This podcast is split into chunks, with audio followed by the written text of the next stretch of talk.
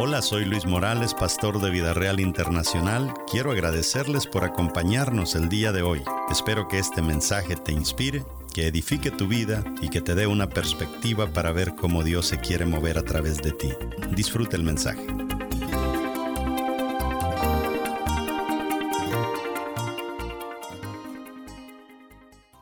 La tercer cosa que el diablo tiene para todos los líderes, diga conmigo, soy un líder.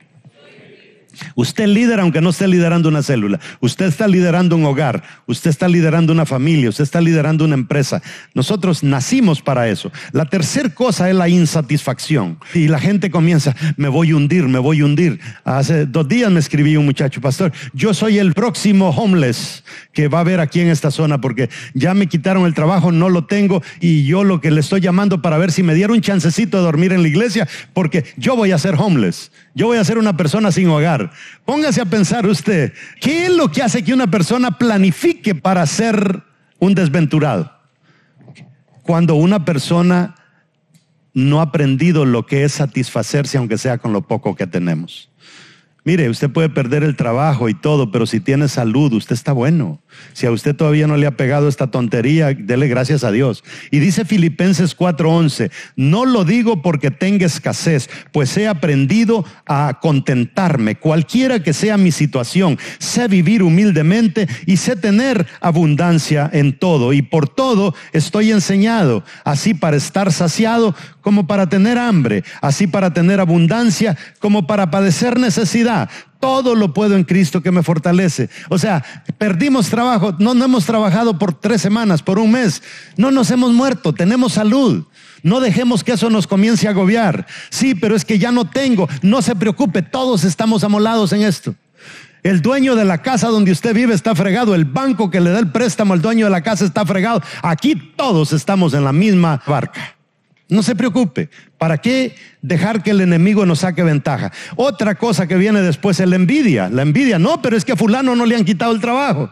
Es terrible. Y la envidia se disfraza de pensar en el bien ajeno, deseo de algo que no se posee. Dice, no, pero aquel carro nuevo compró en medio de la crisis. Bill Gates se compró una mansión de 44 millones en medio de la crisis. ¿Por qué?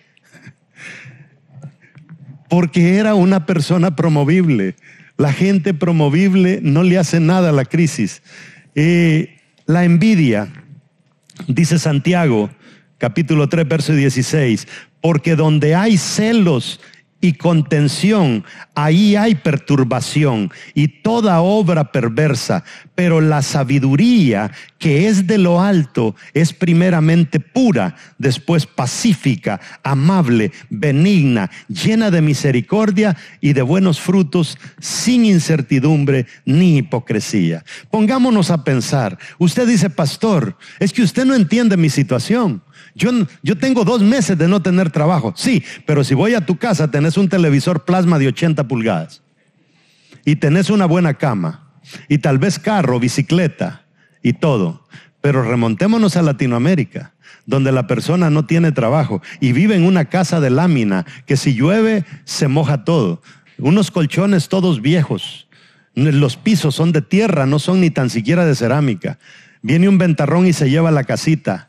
O sea, Pensemos, estamos en una gran ventaja, no seamos injustos con nuestro Dios. Después, la número cinco es la depresión. Y la depresión es un desánimo, un abatimiento, un decaimiento, eh, desaliento, sentirse como hundido.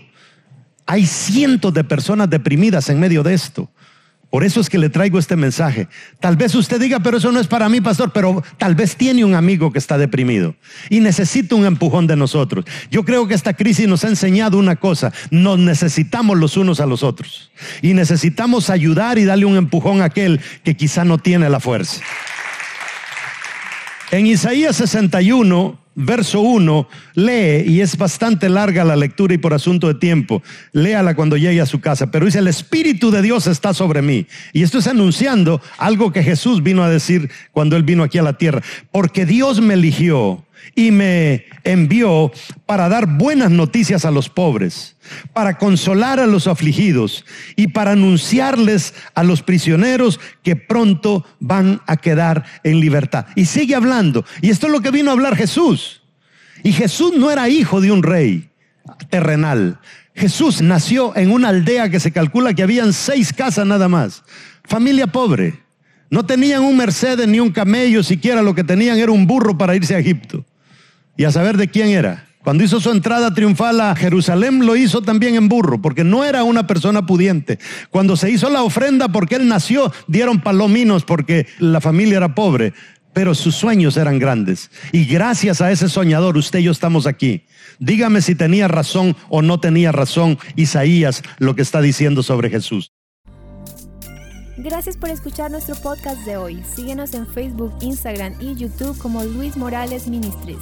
Para conectar con nuestro ministerio puedes escribirnos al correo electrónico pastor.vidareal.net. Nos escuchamos en el siguiente episodio.